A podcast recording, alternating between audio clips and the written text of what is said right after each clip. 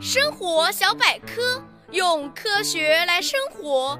听众朋友们，大家好，欢迎收听今天的生活小百科。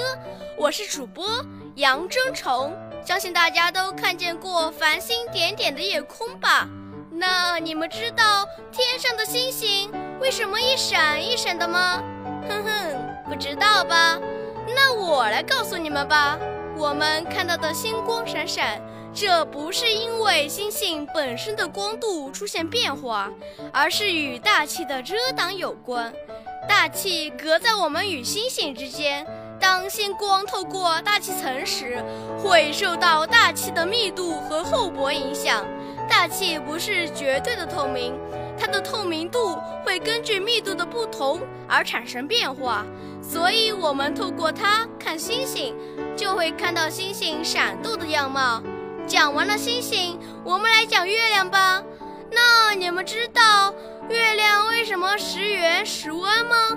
简单来说，月亮有上弦月、下弦月，还有新月、满月等。这是从地理角度看不同季节日光，从不同角度射向地球。每一时段太阳高度不同。